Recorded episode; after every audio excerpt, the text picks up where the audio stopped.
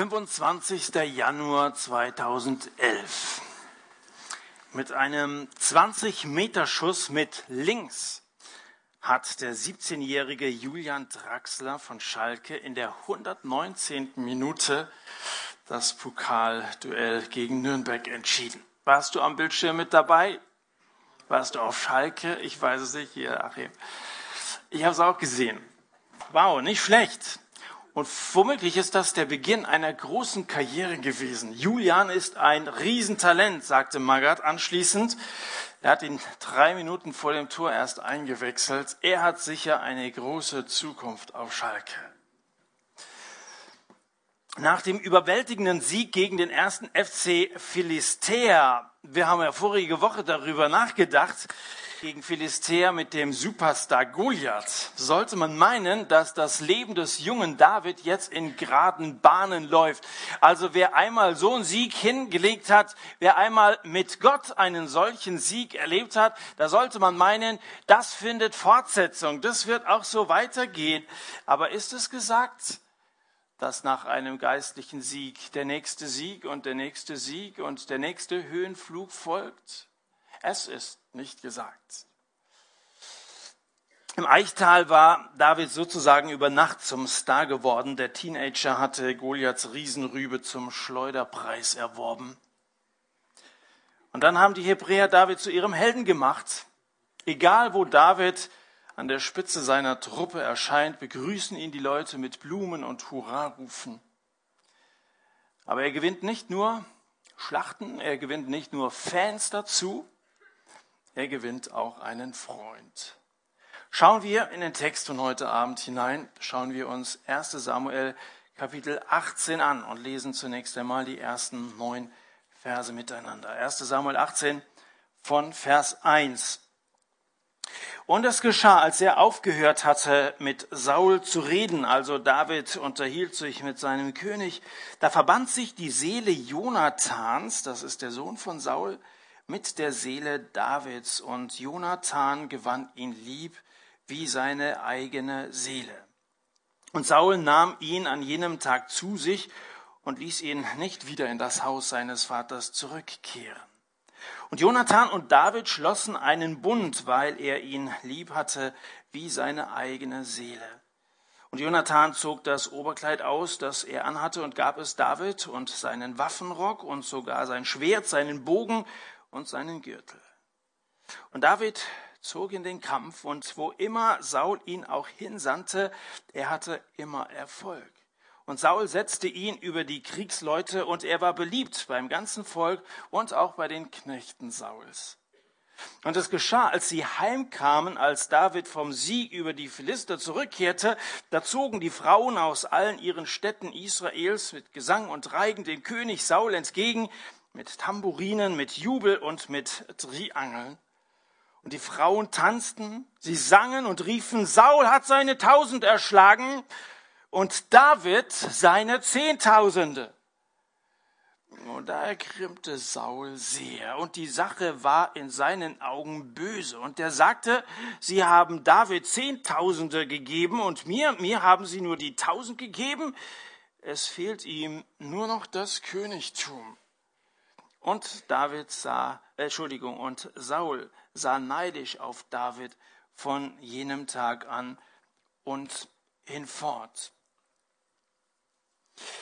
Wieder einmal kommt David also von so einem siegreichen Kleinkrieg zurück. Vor der Stadt haben sich die Mädchen des örtlichen Gesangsvereins aufgestellt und sie stimmen eine Lobeshymne an. Der Refrain dieses Liedes heißt, tausend Feinde fallen durch Saul, zehnmal so viel schlägt David aufs Maul. Ein schönes Lied. Kann nichts gegen sagen. Und nachher mit der Band mal zusammen singen. Damals jedenfalls ist es ein richtiger Gassenhauer gewesen. Das haben sie alle gesungen. Das war in aller Munde und in den Ohren auch des Königs. Aber leider ist es ja so, je erfolgreicher man ist, Du hast eben ein bisschen Erfolg gehabt und du hast dadurch ein bisschen Ruhm erworben. Je erfolgreicher man ist, desto mehr Kritiker treten auf den Plan. Und je größer unser Gelingen, desto mehr Angriffe. Und je überzeugter wir als Christen leben, Je überzeugter wir solche Lieder singen, je überzeugter wir unsere Beziehung zu Gott vertiefen und dann auch etwas für Gott wagen, desto heftiger wird der Teufel uns anfeinden.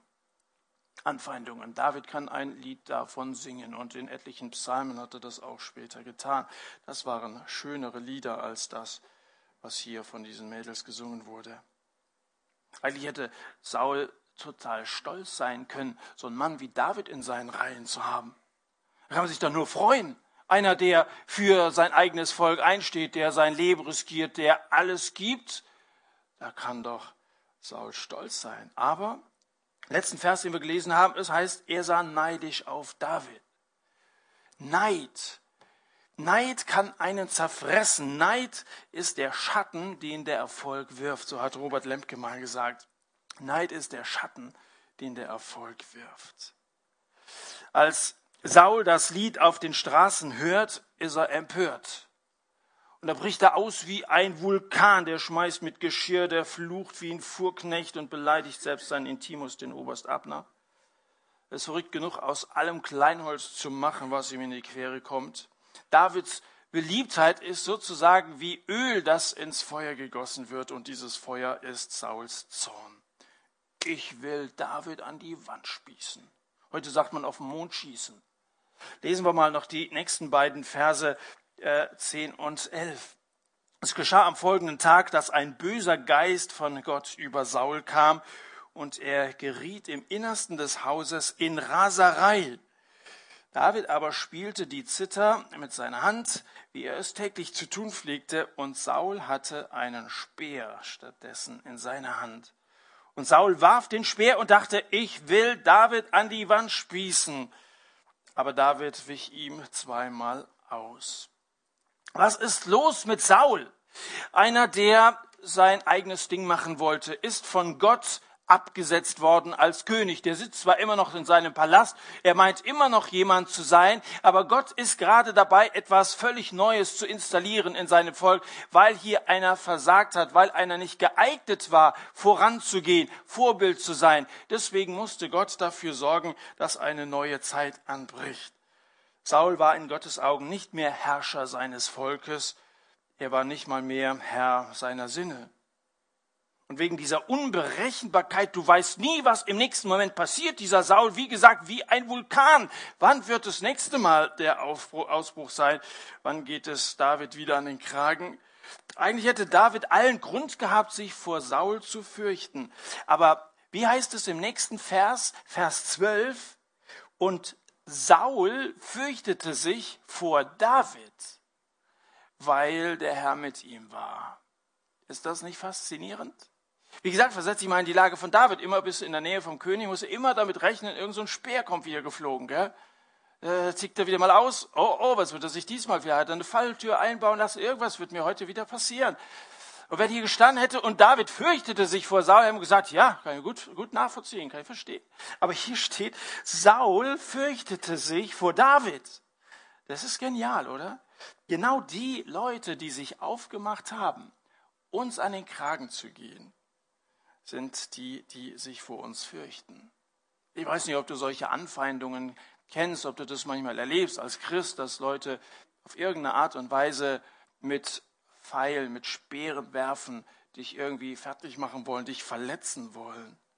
Weltweit jedenfalls passiert das tagtäglich, ob islamistische oder kommunistische Aggressoren, was sie jeweils antreibt, ist Furcht.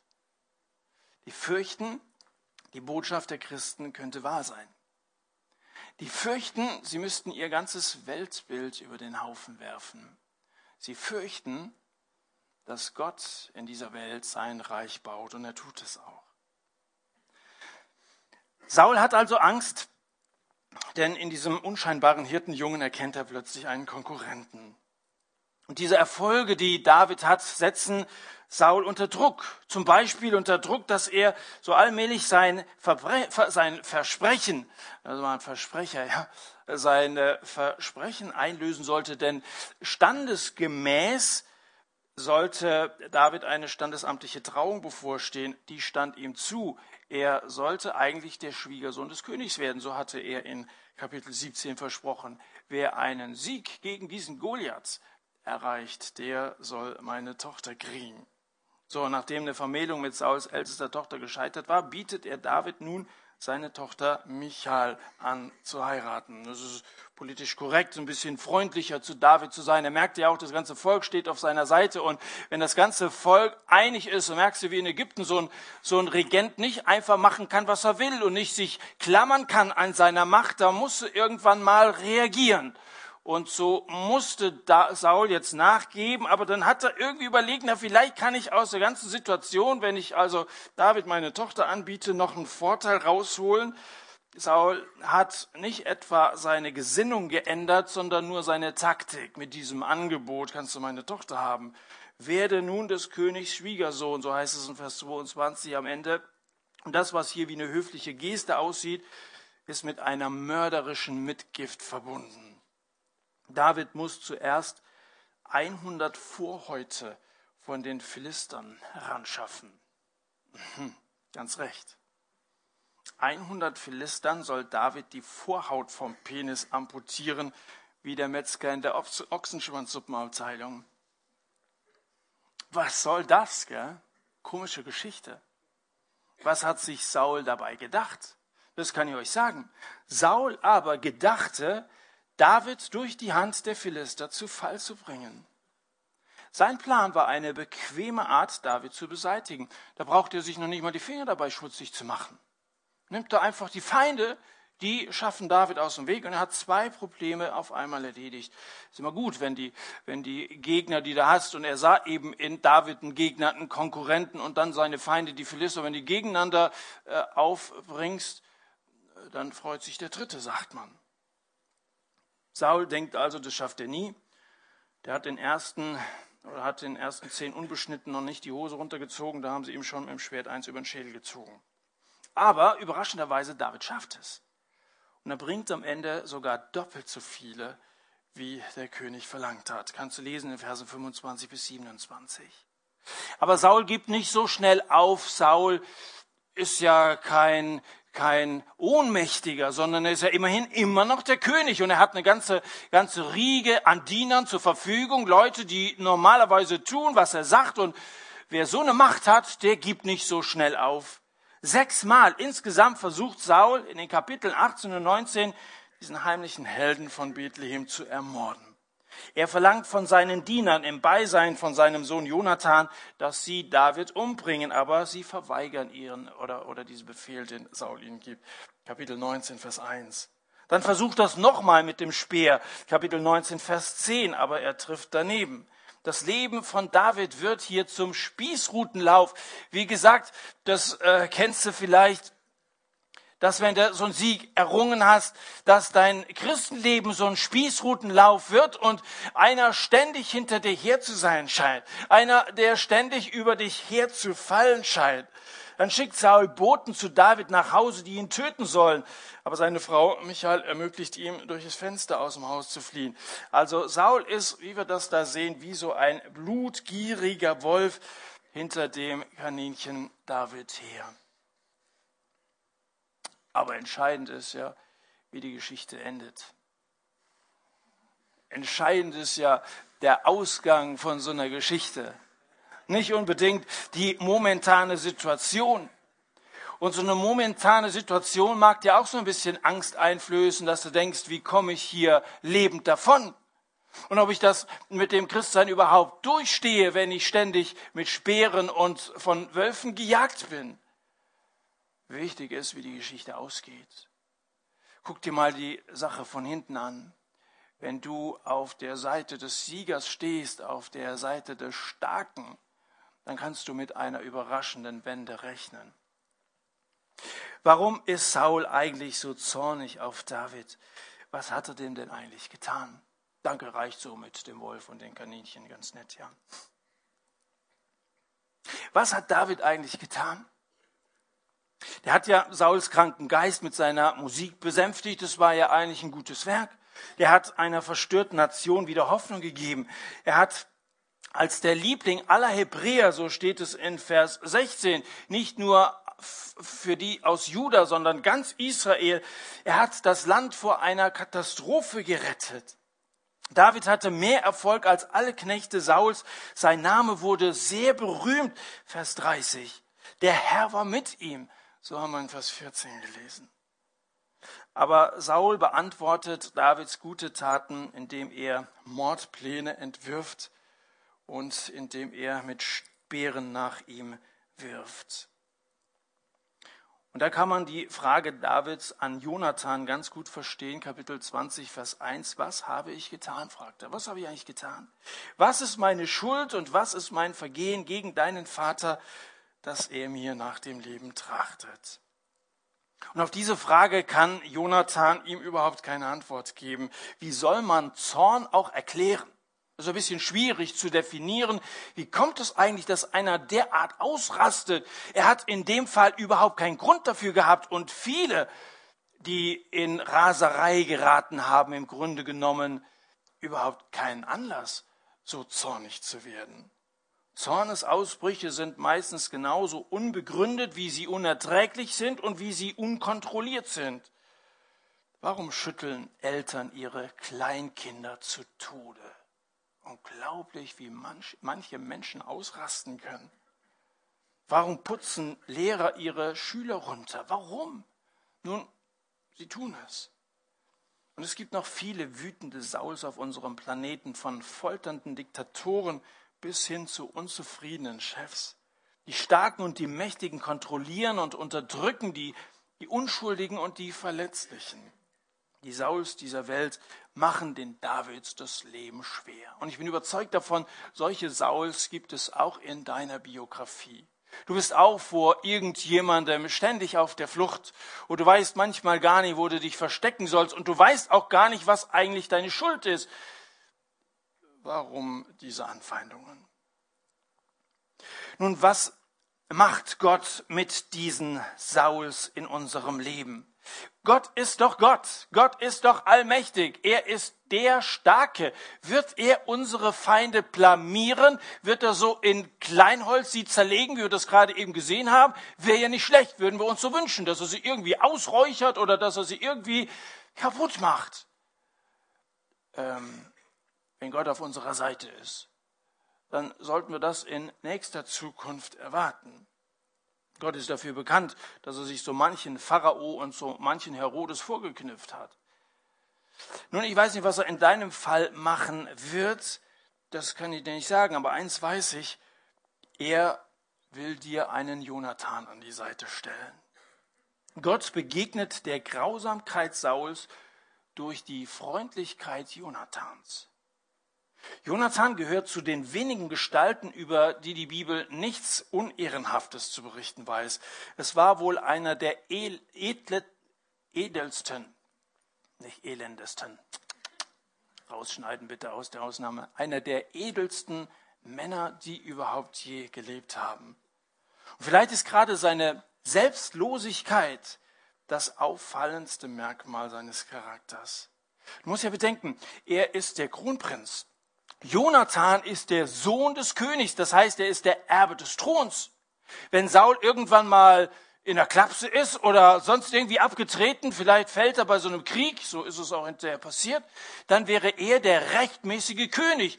Das ist ja keine schlechte Zukunft, Macht zu haben. Das ist ja das, wonach viele Menschen trachten, Einfluss zu haben und auch sich was leisten zu können. Ein König lebte damals nicht schlecht. Das war die eigentlich bestimmte Zukunft für Jonathan aus menschlicher Sicht gesehen. Und als solcher hätte er verständlicherweise eifersüchtig auf David sein können, so wie Saul eifersüchtig war. Hätte auch Jonathan eifersüchtig sein müssen. Als Soldat seines Vaters hat er schon Philister bekämpft, als David noch Schädlingsbekämpfung in der Wolle seiner Schafe betrieben hat. David war wesentlich jünger als Jonathan. Jonathan war durchaus so ein Kriegsheld. Ihm, Jonathan, hätte also das Lob des Volkes zugestanden. Aber da war dieser junge Mann von den Hügeln Bethlehems, der allen Ruhm einheimste. Also Jonathan hätte gute Gründe gehabt, seinen Schwager David zu verachten. Aber er tut es nicht. Die Liebe Jonathans zu David ist so tief, dass er bereit ist, ihm alles zu geben, was er besitzt.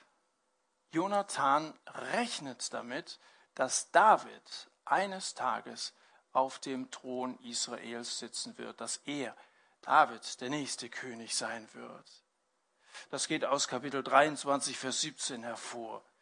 Und trotzdem empfindet Jonathan keinerlei Eifersucht, sondern er unterstützt David in allem, wie das ein Freund einem Freund gegenüber tut. Weißt du, Neid, das wäre verständlich gewesen, aber ist so zersetzend, so zerstörerisch. Neid, sagt man, ist die einzige der sieben Todsünden, die nicht zu einer unmittelbaren Befriedigung führt. Weil es gibt gewisse Sünden, da bist du hinterher erstmal befriedigt. Bei Neid ist es nicht so.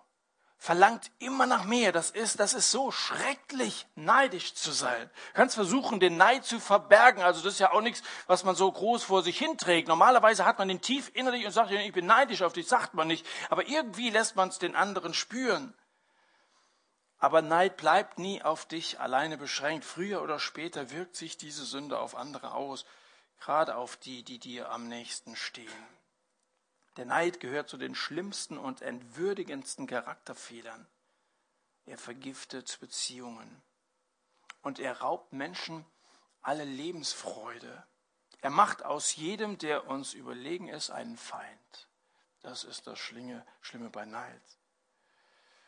Ich glaube, dass von Gott gewollt ein wesentlicher Teil unseres Glücks in der Freude und in den Erfolgen anderer liegt.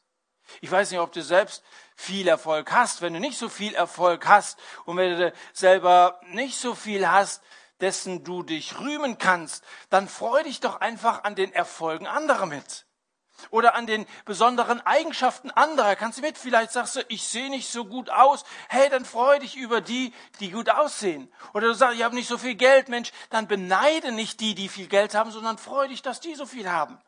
Am besten machst du sie dir zu Freunden, dann kriegst du ein bisschen was ab. Neid ist, das bringt dir keinerlei Vorteile. Freu dich mit anderen, gönne es anderen. Jonathan war ein Gönner, weißt du? An dem Tag, an dem David Goliath besiegt, schwört Jonathan David die Treue. Und dann ersetzt Jonathan die Hirtenkleidung Davids, die ein bisschen so nach Stall rochen, durch seine eigene königlich schimmernde Garderobe. Durch den Mantel eines Prinzen. Der sah sicher nicht schlecht aus. Das war nicht irgendwie so aus dem Discounter oder so ganz edles Teil, das bekam jetzt David.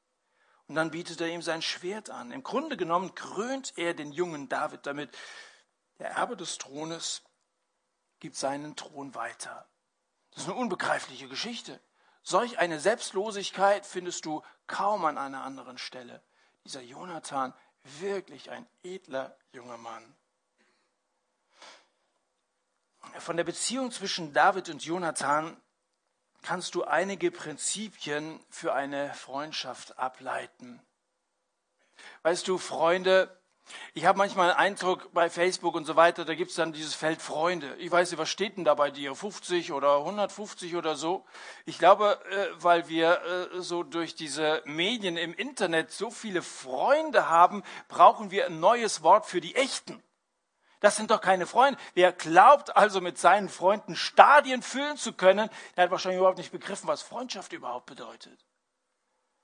Wir brauchen ein neues Wort dafür. Wir, wir wollen uns mal drei Prinzipien anschauen, die wir aus der Beziehung von David und Jonathan lernen können für unsere Freundschaften.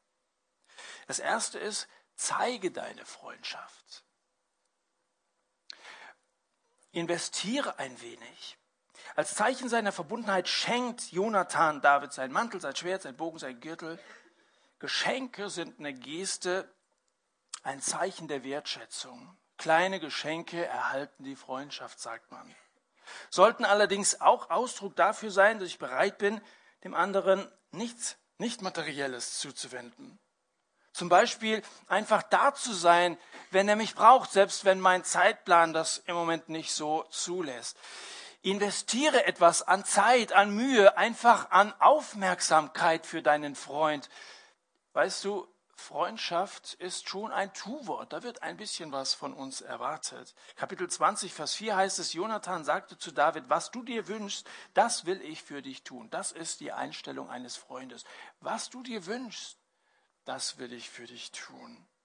Ohne Investition wird eine Freundschaft nicht lange bestehen. Eine ideale Haltung ist die, nicht viel von dem anderen erwarten, aber viel für den anderen tun. Das ist eine gute Einstellung. Nicht viel erwarten, aber viel tun für den anderen. In Johannes 15, Vers 13 sagt Jesus, größere Liebe hat niemand als die, dass er sein Leben hingibt für seine Freunde. So weit ist Jonathan tatsächlich später gegangen. Das ist eine echte, absolut vorbildliche Freundschaft. Das ist also das erste, zeige deine Freundschaft. Das zweite, rede gut hinter seinem oder hinter ihrem Rücken. Jonathan, Kapitel 19, Vers 4, redete mit seinem Vater Saul Gutes von David. Jonathan verteidigt seinen Freund. Statt schlecht hinter seinem Rücken zu reden, hat er ihm den Rücken gestärkt. Schlecht übereinander zu reden ist eine ganz gefährliche Volkskrankheit. Das tun wir ständig, leider auch in unseren Gemeinden. Mag sein, dass sowas auch manchmal nach dem Satt passiert, dass man schlecht über den anderen redet. Das macht Beziehungen kaputt. Einen Freund vor anderen in irgendeiner Weise bloßzustellen, passt nicht zu einer guten Freundschaft. Im Gegenteil, Freunde reden gut übereinander. Das wollen wir als zweites lernen. Und das dritte, ermutigt euch gegenseitig im Glauben. Ein kleiner Ausblick nach Kapitel 23. Da steht in Kapitel 23, Vers 16, da machte sich Jonathan auf und begab sich zu David nach Hores und weckte neues Vertrauen auf Gott in ihm. Das ist das Wichtigste. Und das ist das, was eine christliche Freundschaft unterscheidet von allen möglichen anderen Freundschaftsverhältnissen, die wir vielleicht schon gepflegt haben oder auch gegenwärtig pflegen. Aber wenn du jemanden als deinen Freund bezeichnest, der auch Jesus nachfolgt, dann ist das etwas Besonderes. Dann heißt es, dass man füreinander und miteinander beten kann. Ich wünschte mir, dass wenn ihr euch trefft, wenn ihr über gewisse Dinge miteinander redet, die euch gegenseitig an die Niere gehen, anschließend jeweils Gott mit einbezieht in euer Gespräch, dass ihr miteinander betet, dass ihr auch getrennt voneinander füreinander betet, dass ihr die Anliegen, die Probleme des anderen kennt und zu euren Gebetsanliegen macht. Das bedeutet, dass wir gemeinsam über das Wort Gottes nachdenken. Wenn ihr zusammen seid, klar, man kann feiern und trinken und alles Mögliche. Prost. Kannst aber auch mal mit deinem Freund zusammen die Bibel nehmen.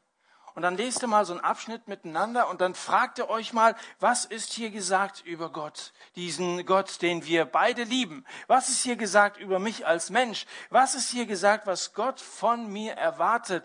Wie kann ich Gott gefallen? Wenn ihr diese drei Fragen an einen Text stellt, ich bin sicher, ihr werdet zu Ergebnissen kommen und es wird euer, euer Leben mit Gott, eure Beziehung zu Gott unglaublich stärken, wenn man sich einander ermutigt. So hat Jonathan David im Blick auf sein Verhältnis zu Gott ermutigt. Er hat neues Vertrauen auf Gott in ihm gewirkt oder geweckt. Salomo, der Sohn Davids, schreibt später über Zweierschaft, Prediger Kapitel 4, Vers 12. Zwei werden widerstehen und eine dreifache Schnur wird nicht so schnell zerreißen. Ich glaube, dass Salomo hier über eine Beziehung, in der Gott mit eingebunden ist, spricht. Zwei werden widerstehen. Ja, die sind relativ stark. Eine Freundschaft ist eine gute Sache, wenn du einen an deiner Seite hast, der mit für dich kämpft. Aber drei, die sind kaum zu überwinden. Und da denkt er daran, dass Gott in diese Beziehung hineingehört. Bisher ist immer nur von zweien die Rede gewesen. Hier ab Kapitel 23 spätestens kommt plötzlich dieser dritte dazu.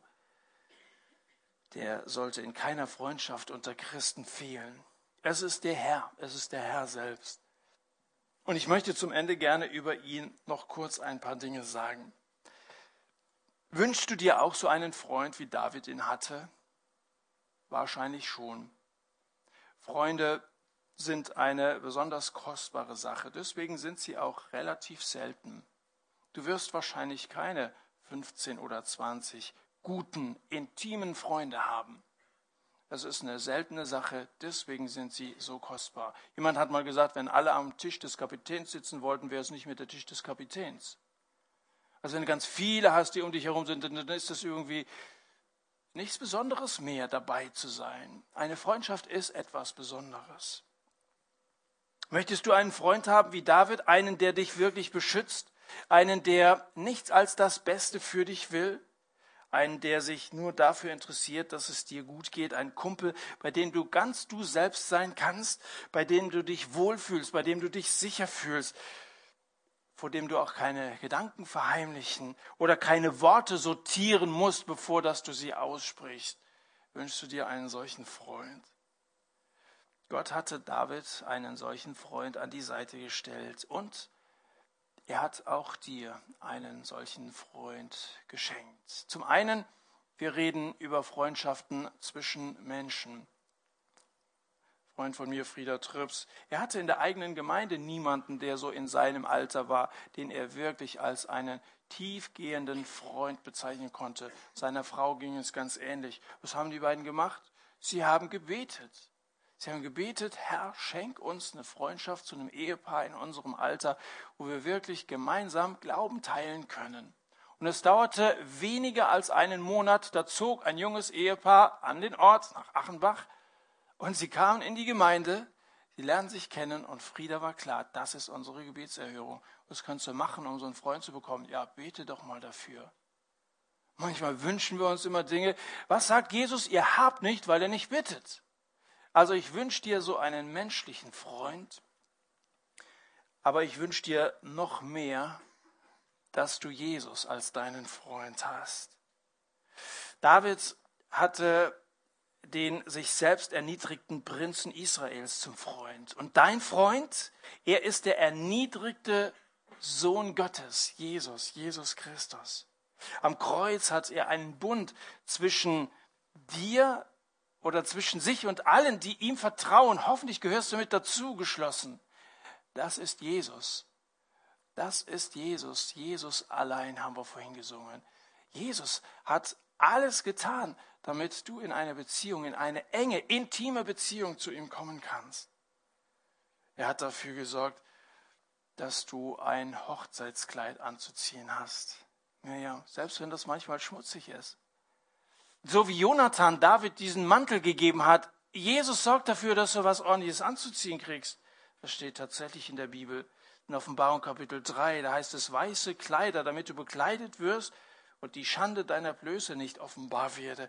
Christus kleidet dich mit einem Dress, der angemessen ist für den Himmel. Damit kannst du in den Himmel kommen, brauchst du nicht zu schämen, oder oh, so ein bisschen schmutzig oder so, passt nicht in die Gegenwart Gottes. Doch, Jesus will dich einkleiden. Ich sehe in Jonathan wirklich ein bisschen Jesus, der dich mit einem solchen Kleid bedacht hat. Und Jesus tut dir sogar noch mehr für dich, als Jonathan für David getan hat. Er gibt dir nicht nur so einen Königsmantel, sondern ist sogar dazu bereit, deine eigenen schmutzigen Kleider, deine ausgebeulten Jeans anzuziehen. Er nimmt das an sich, was in deinem Leben alles andere als blütenweiß ist den der Sünde nicht kannte, so steht in 2. Korinther Kapitel 5, hat Gott für uns zur Sünde gemacht. Jesus hat diesen ganzen Dreck auf sich genommen, damit wir Gottes Gerechtigkeit würden in ihm. Das hat Jesus investiert für dich. Er hat alles getan, damit du dieses herrliche Kleid der Gegenwart Gottes voller Stolz und Freude tragen kannst. Und Jesus, wie auch Jonathan, rüstet dich aus zieht die ganze Waffenrüstung Gottes an, damit ihr gegen die Listen des Teufels bestehen könnt.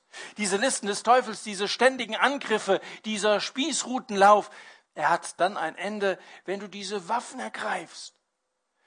Saul hatte David auch schon mal Waffen angeboten, als er gegen, gegen diesen Goliath kämpfen sollte. Aber das kam irgendwo von einer anderen Ecke. Manchmal benutzen wir durchaus Waffen, meinen uns irgendwie wehren zu können.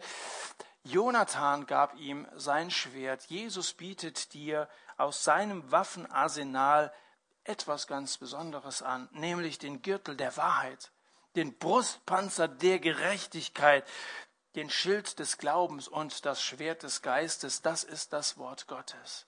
Das bietet Jesus dir an. Das ist ein Schwert. Manche sagen, so habe mein Schwert vergessen. Das ist ein biblischer Begriff für das Wort Gottes. Damit können wir uns gegen alle möglichen Angriffe zur Wehr setzen. Du musst es nur benutzen. Also so ein Schwert irgendwo im Schrank zu haben oder so, das nützt ja nichts.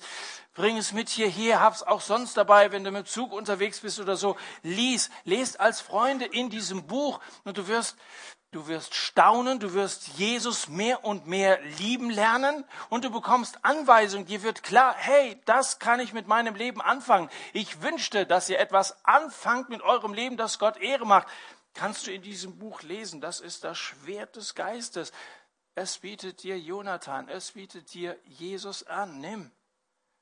Und damit ist Jesus der perfekte Freund das haben wir gesagt, diese drei Kennzeichen für Freundschaft. Wir haben gesagt, einmal soll gezeigt werden, zweitens man redet gut übereinander, drittens haben wir gesagt, bringt mit Gott in Verbindung. Genau das tut Jesus. Er hat dir seine Freundschaft gezeigt, bewiesen, als er am Kreuz gestorben ist. Eine größere Liebe hat niemand als der, der sein Leben hingibt für seine Freunde. Und dann Jesus redet gut vor seinem Vater über dich. Muss mal Johannes Kapitel 17 lesen, da betet Jesus. Eigentlich hätte er allen Grund gehabt, sich über uns auszulassen, zu sagen, ich, ich, ja, ich, ich habe ihnen die Füße waschen wollen, haben sich gewehrt und alles Mögliche, die glauben immer nicht und so. Jesus redet nur gut über uns in Johannes Kapitel 17, dem sogenannten hohenpriesterlichen Gebet. Und außerdem drittens bringt Jesus dich mit Gott in Verbindung. Durch Jesus kannst du ein Kind Gottes werden. Du hast den Zugang zu im heiligen und lebendigen Gott. Du sehnst dich nach einem echten Freund. Du kannst diese Freundschaft heute eingehen. Du kannst ihm, kannst Jesus deine Treue schwören. Du hast die Wahl. Du kannst entweder weiter versuchen, den Speeren deines Sauls auszuweichen oder das Schwert des Jonathans anzunehmen. Du kannst dich auf das böse Spiel dieser unberechenbaren Vulkane konzentrieren oder auf die Hilfe von Jesus. Ich würde so gerne heute Abend mit euch beten, dass ihr neu diesen Glauben an Jesus bekräftigt und in Worte fasst, dass ihr sagt, ich möchte, Herr, dein Freund sein. Ich möchte an deiner Seite unterwegs sein. Ich möchte, dass du mich in meinem Leben ermutigst. Halte dich in der Nähe deines Jonathans auf. Also wenn ich hier so abends predige, da will ich nicht unbedingt dein Wissen vermehren will dir nicht viel beibringen. Ich will dich einfach in die Nähe von Jesus bringen. Das ist mein Anliegen. Dass du ganz nah an ihm bist, dann auch hörst, was er zu sagen hat, seine Liebe empfindest, trotz äußerer Umstände, die vielleicht ein bisschen furchterregend sein kann. Du wirst ein ganz cooler Mensch werden, so wie dieses weiße Kaninchen hat überhaupt keine Angst gehabt. Du wirst ein ziemlich cooler Mensch in der nächsten Woche. Wenn du nah an Jesus bist, brauchst du keine Angst zu haben. Du brauchst keine Angst zu haben. Fürchtet euch nicht, sagt Jesus sehr häufig. Und dann, wenn du das gemacht hast und Jesus dann wirklich reingenommen hast in dein Leben, dann wirst du ihn auch anbeten.